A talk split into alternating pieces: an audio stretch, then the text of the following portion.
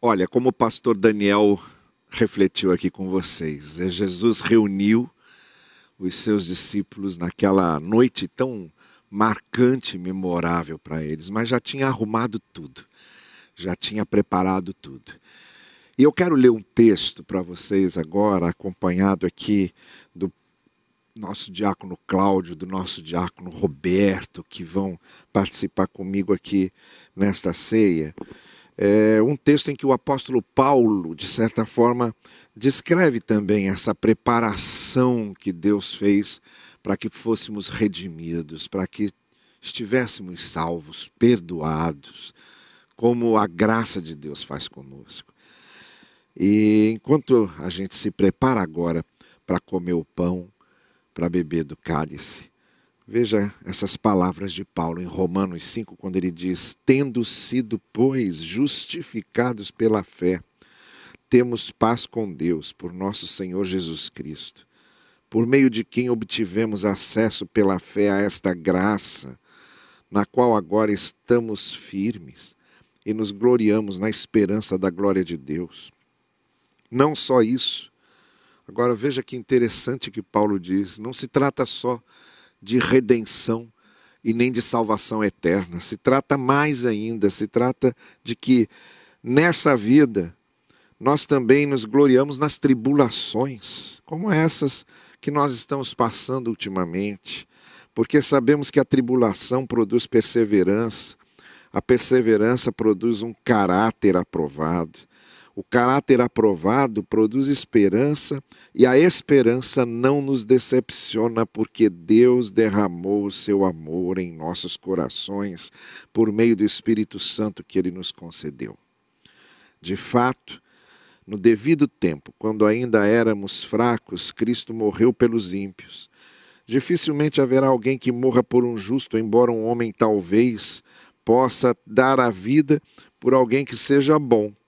Mas Deus demonstra seu amor por nós em que Cristo morreu em nosso favor, justamente porque nós não éramos bons, éramos ímpios, éramos pecadores. Como agora fomos justificados por seu sangue, muito mais ainda por meio dele seremos salvos do juízo de Deus. Se quando éramos inimigos de Deus fomos reconciliados com Ele mediante a morte de seu filho, quanto mais agora, tendo sido reconciliados, seremos salvos por sua vida. Não apenas isso, mas também nos gloriamos em Deus por meio de nosso Senhor Jesus Cristo, mediante quem recebemos agora a reconciliação. A, a, expressão estar em Cristo, em Paulo, tem essa originalidade em que ele diz: olha, Cristo é o redentor e quando estamos nele, estamos redimidos. Cristo é o Filho. Então a gente está com ele, somos filhos. Cristo é o eleito, a gente nele é eleito. Nós somos predestinados porque ele é o predestinado, ele é ungido. E muito especialmente, Paulo diz, quando nós estamos em Cristo, que é o justo, nós somos justificados. É disso que ele está falando aqui. É, a, o juízo de Deus caiu sobre ele. Ele estava lá no nosso lugar. E hoje, nele, a justiça que é dele nos cobre. Cristo nos cobre com o manto da sua justiça. Aí Deus olha para a gente e já não vê mais os nossos pecados, ele vê a justiça de Cristo em nós. É disso aí que Paulo está falando. Da maneira como nós à sombra desse que é justo, somos justificados. E, como eu disse, acrescentando uma coisa aqui, é, a ceia tem esse, esse elemento de nos lembrar o que Cristo fez para a nossa redenção, mas Paulo diz que também tem esse elemento de nos dar a certeza do sentido que tudo isso dá à nossa vida, de maneira que se a gente atravessa uma tribulação, uma aflição, a gente tem esse conforto de saber que Deus usa até mesmo essas coisas para trabalhar a nossa vida, aperfeiçoar nosso caráter, aumentar a nossa esperança, amadurecer a nossa fé. Então, Paulo diz o seguinte: olha, a redenção em Cristo não se trata só de uma coisa para a vida futura. Ela opera na gente agora, nesse momento aqui que a gente está vivendo essas tribulações, essas aflições, está operando na gente para renovar a esperança, para dar sentimento de segurança, de confiança nos seus propósitos, de aperfeiçoamento da nossa experiência e da nossa fé. Tudo isso é a redenção de Cristo operando na nossa vida. Então, ser redimido em Cristo não é uma coisa que se refere só a uma certeza de perdão eterno. É algo que se refere ao nosso dia a dia, ao nosso cotidiano, à nossa experiência diária de confiança na graça de Deus, nos alimentando para vivermos cada dia e para andarmos cada dia. Então, você que está participando nesta ceia agora com a gente, que está comendo o pão e bebendo do cálice junto com a gente, pense nisso. A sua redenção, a redenção que Cristo conquistou para a gente, a justificação pela fé que temos. Não se refere só ao futuro, não, se refere agora ao que Cristo está fazendo com a nossa vida agora, mesmo no meio desse momento em que estamos. A graça de Deus continua trabalhando e operando na nossa vida. Olha, vocês que estão aí com os seus kits, vocês receberam isto aqui, não é? Então eu vou entregar para os nossos diáconos aqui, para que também participem conosco. Você vai pegar o seu cálice com o pão que ele já vem. E enquanto você vai aí tirando a, a, a a embalagem, nós vamos comer daqui a pouco juntos esse pão. Eu queria convidar você a refletir sobre isso, sobre essa segurança que o Senhor está dando a você e sobre a maneira como Ele vai conduzindo a sua vida e o sentido que o que Cristo fez por nós dá tudo isso.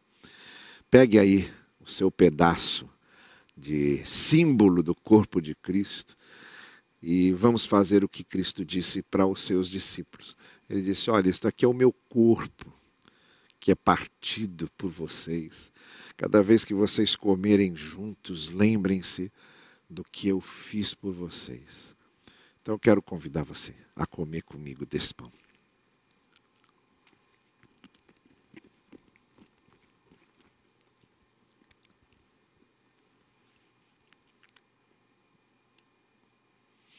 enquanto você vai tirar esse lacre que está aí no copo, no cálice, nós vamos ouvir uma música que vai nos servir de inspiração agora.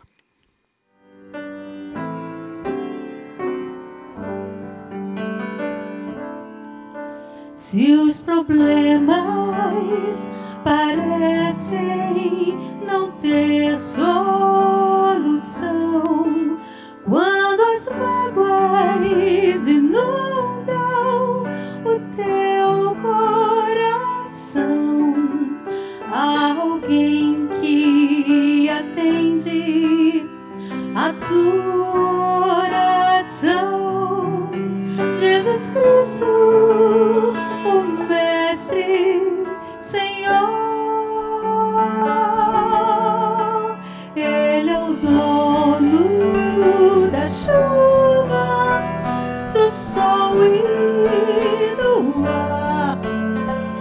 Senhor da alegria, da dor do chorar.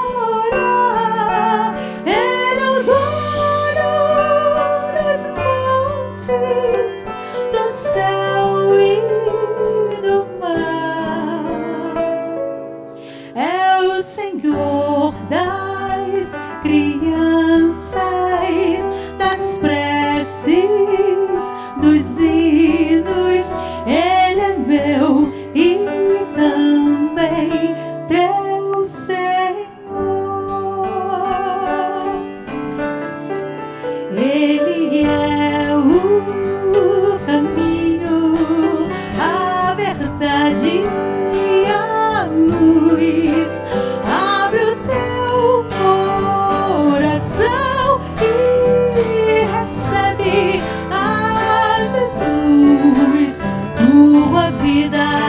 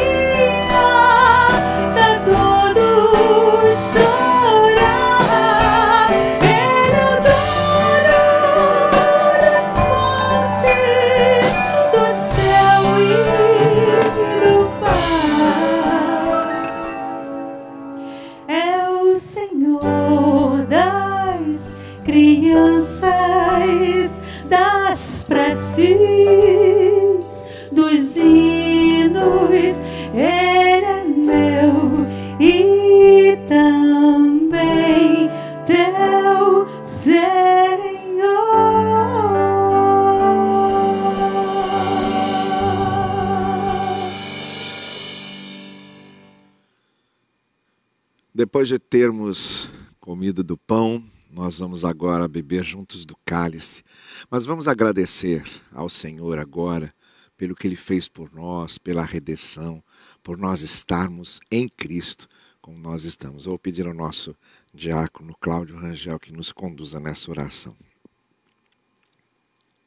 Deus querido e amado, nós estamos neste momento na tua casa, celebrando a ceia do Senhor, relembrando o sacrifício vicário de Jesus, sua morte expiatória, muito gratos, ó Deus, neste momento.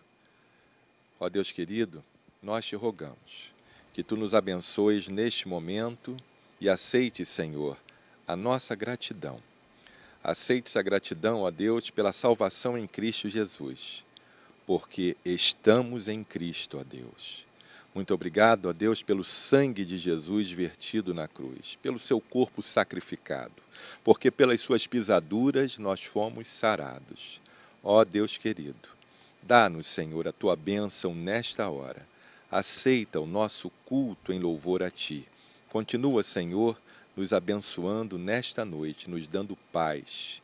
E que continuemos, ó Deus, com esta certeza, a certeza da nossa salvação, a certeza que estamos em Cristo, Senhor, a certeza em que, morrendo contigo, nós ressuscitaremos contigo para uma vida eterna. Nós te louvamos por este momento e te pedimos que continues a nos abençoar. Em nome do Senhor Jesus. Amém. Amém. Os evangelhos dizem que o Senhor Jesus, tomando o cálice, entregou aos discípulos e disse a eles: Este cálice é o novo pacto que eu estou fazendo com vocês, essa nova aliança. Bebam todos para se lembrarem do que eu fiz por vocês. Por causa do sangue derramado de Jesus, bebamos todos desse cálice.